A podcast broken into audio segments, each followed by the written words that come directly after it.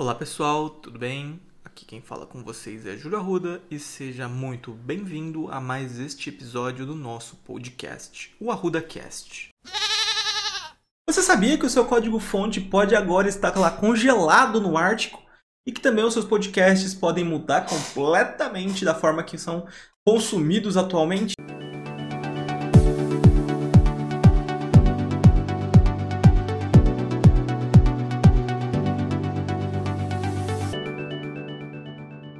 Aí pessoal, tudo certo? Meu nome é Júlio Arruda, eu sou MVP Microsoft, trazendo algumas notícias do mundo da tecnologia que abalaram a semana aí, com temas bem importantes, bem legais. E eu espero conseguir deixar você aí sempre atualizado, sempre antenado na nossa área. Bom, vamos começar falando um pouquinho de podcasts, né? Provavelmente você aí acompanha e assiste algum canal de podcast aí no seu Spotify, no seu Google Podcasts ou pelo site direto ou até mesmo algum videocast no YouTube, não é mesmo? Nós mesmos aqui no canal temos o, o, um podcast, né? Nós temos aqui o ArrudaCast, que só tem um episódio até agora, talvez esse seja o segundo também, não sei, estou decidindo. Uh, mas se você ainda não conhece, é só procurar por ArrudaCast aí no seu player preferido, como Spotify, Google Podcasts, ou então acessar o URL arrudacast.com, que você vai conseguir acompanhar nossos podcasts e segui-los. Não deixe de seguir aí no Spotify, Google Podcast ou player de sua preferência. Também estamos no player do iPhone. Para quem não conhece podcast e, e, caiu aqui de paraquedas, um podcast é um programa de áudio que você escuta quando quiser. Eu mesmo tenho um costume muito grande de escutar podcasts no carro. Geralmente quando eu estava indo para São Paulo. Agora que estou na quarentena, estou escutando bem menos uh, podcasts.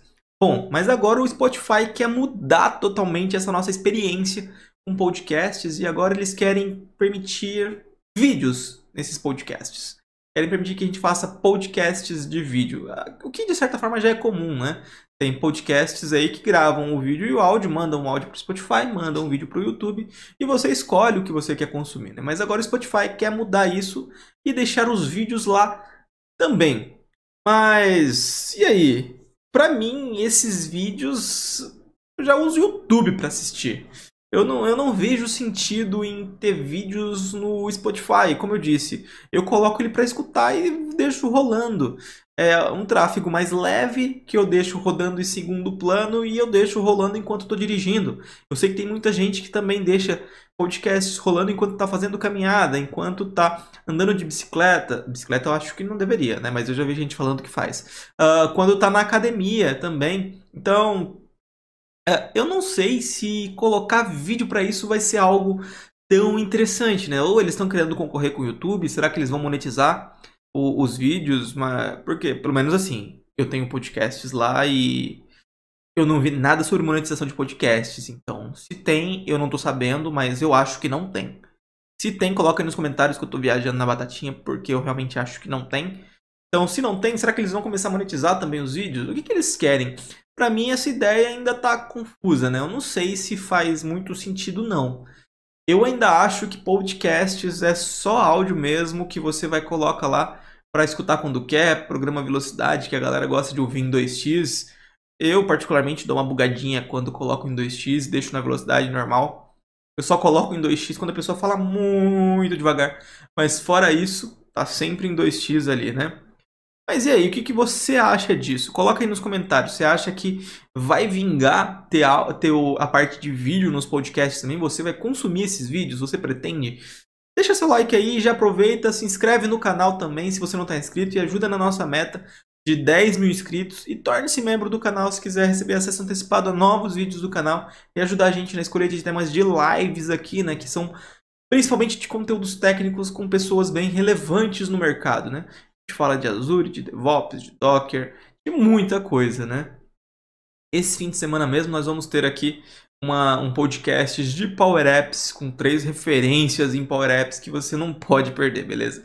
Então, amanhã aqui no canal Power Apps. O próximo tema é um tema, digamos que muito polêmico, não é mesmo, pessoal? Segunda-feira eu lancei um vídeo aqui de um tema que é muito importante, sim, tá? Que foi uh, sobre a mudança de algumas terminologias no mundo da tecnologia. Eu abordei muito a mudança do termo master slave, onde eu falei sobre a remoção do termo master de repositórios Git. eu fui bem específico e entrei no termo do Master, né? E digamos que isso gerou um certo ódio. O vídeo você pode acompanhar no card aqui no topo da tela. O ódio você não vai poder acompanhar não, porque nos comentários do YouTube eu deletei todos, tá? Teve bastante gente xingando, mas eu deletei todos. Tem muito dislike ainda, tá empatado ali o like e o dislike. Ajuda lá a desempatar, vai lá no like, clica no joinha daquele vídeo. Vou mostrar para as pessoas que é importante sim aquele tema. Mas nos grupos de Facebook, por exemplo, o ódio correu solto ali, né? Mas enfim, para vocês verem que não é coisa da minha cabeça, que eu não tirei isso do nada, agora é a vez da Apple, que também entrou na onda. A Apple agora atualizou o guia de estilos deles e, bom, eles também estão evitando esses termos, né? As diretrizes que a Apple emitiu não se resumem apenas a isso. Mas essa mudança ela veio promovendo uma linguagem bem mais inclusiva, tanto nos devices da Apple quanto nas linguagens de programação. Nessas diretrizes, a Apple instrui os funcionários. Ela fala: funcionários, não queremos mais que vocês utilizem termos como blacklist, whitelist, master, slave.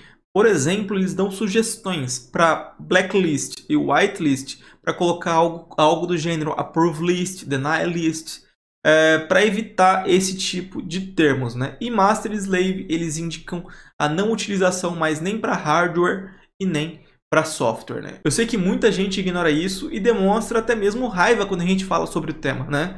Quando, igual eu estava falando, quando eu compartilhei o vídeo na segunda-feira uh, sobre as partes de Brinks, eu consegui acompanhar um pouco disso. Eu ignorei todo mundo praticamente, não entrei na onda de responder ninguém para não propagar ainda mais a treta. Mas teve grupos que acabou excluindo o, o post ou bloqueando os comentários porque tava assim insano. A galera tava numa onda de ódio por uma coisa tão simples que era desnecessário, né? Eu fiquei mesmo abismado. Eu nunca tinha acompanhado esse tema desse jeito.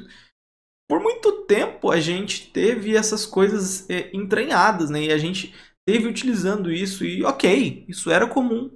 Só que o mundo muda, o mundo evolui, muita coisa que não era que era comum no passado não é mais comum hoje e tudo bem, a gente se adapta. O mundo sempre foi assim.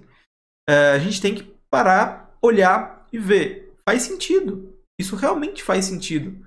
Eu achava que não, mas faz. Eu entendi que faz. Então você também pode acabar entendendo aí. Mas vocês vão ver que essa onda não é só minha, não é só da Apple, não é só do Linux. O próprio GitHub soltou aí um link que eu compartilhei no meu Twitter. Eu talvez coloque ele aqui ou na descrição do vídeo, que é um guia de renaming, onde eles estão explicando como que vai funcionar o renaming dentro do GitHub. Então vocês estão vendo que não é coisa da minha cabeça. Agora vamos entrar no tema mais importante que você queria ver aqui hoje, né? O seu código está congelado no Ártico. Isso mesmo. Seu código fonte está lá preso no Ártico, congelado, e vai ser aberto daqui a mil anos pelo ET de Varginha. Sim. Seu código-fonte está numa cápsula do tempo no Ártico, congelado, para que você possa saber e você não, né? Você vai nem existir daqui a mil anos, eu acho. Eu acho não, eu tenho certeza. Ou você é um imortal, vai saber. Mas então, no Ártico nós temos uma cápsula agora que está contendo uh, muito código-fonte do GitHub. Ou seja, nós temos uma cápsula de CRUDs. Afinal de contas, o que mais tem no GitHub é CRUD, né? Então, bom, sim, eles estão guardando uma cápsula do tempo com códigos fontes no GitHub, né? E meu código também aparentemente está lá. Se você subiu algum repositório no GitHub antes de 2 de fevereiro desse ano, provavelmente uma cópia do seu repositório vai estar nessa cápsula do tempo, né? Lá no Ártico. Esses repositórios eles foram guardados num cofre é, debaixo de centenas de metros de permafrost. Momento educativo porque eu também não sabia o que era permafrost, tive que anotar aqui e vou falar para vocês a definição que eu achei no Google. O que é um permafrost? O permafrost é o solo que passa todo ano congelado e que cobre 25% da superfície terrestre do hemisfério norte, sobretudo na Rússia, Canadá e Alasca. Pode ser composto por pequenos fragmentos de gelo ou grandes massas, e sua espessura pode ir de poucos metros a muitas centenas. Esse cofre ele foi colocado em uma câmara numa, dentro de uma mina abandonada, dentro de uma montanha, no arquipélago norueguês de Svalbard. Eu acho que eu pronunciei corretamente Svalbard. Bom, se o seu repositório ele foi parar no Ártico, se ele foi congelado lá, você recebeu uma badge como essa que está aparecendo na tela aqui. Eu também fui surpreendido com a badge esses dias aqui quando fui logar no meu GitHub, mostrando para todo mundo que, é, que, o repositório de alguém está dentro deste cofre no Ártico, ou seja, mostrando que o CRUD de alguém está no Ártico e está guardando esses códigos fontes para a nova geração. Né? Eu quero só ver como se fosse possível ver, né? É, imaginações à tona para gravar um vídeo. Mas seria legal se pudesse ver daqui a, um, a, a, mil anos. Alguém inventa a máquina do tempo aí pra gente ir daqui a mil anos ver como vai ser a reação da galera, por favor? Uh, mas daqui a mil anos, pessoas do futuro, alienígenas, pessoas de outro mundo. Isso seriam alienígenas.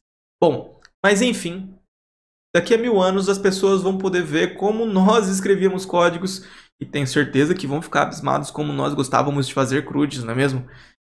Enfim, imagina o pessoal com aquelas linguagens de programação super avançadas que tem na época. Isso é, se as pessoas ainda programarem não for inteligência artificial, não é mesmo? Já viu por aí pela internet que a gente cada vez mais tem inteligências artificiais programando. Bom, mas imagina galera abrindo esse código fonte, esse, esse cofre, vendo aquele monte de código fonte antiquado, crude, uh, projetos open source da comunidade, códigos do VS Code, por exemplo, de anos e anos atrás. Deve ser bem legal esse tipo de coisa, né? Eu queria ter aberto uma, uma cápsula do tempo aí, pena que não é tão comum hoje em dia. Sei lá, pelo menos eu nunca vi aqui no Brasil esse tipo de coisa. Vejo em filmes, em séries, mas aqui no Brasil mesmo nunca vi ninguém fazer nada. Seria legal. Bom, vai ser bem interessante para as pessoas poderem ver um pouquinho do código fonte do passado, né? Vai ser bem interessante. Ou não também, né? Não tem como a gente saber daqui a mil anos. Acho que nenhum de nós aqui é imortal para saber disso e...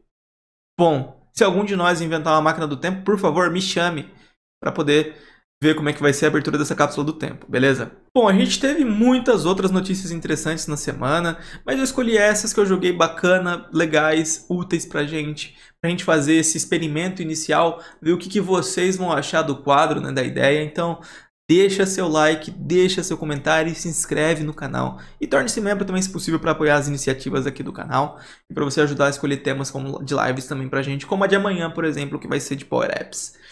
Mas, então se você gostou aí, comenta, deixa sua sugestão, deixa aí sua crítica. Sua crítica construtiva é sempre muito bem-vinda. E espero ver vocês aí nos próximos vídeos, nas próximas lives. Aquele abraço e até mais, pessoal.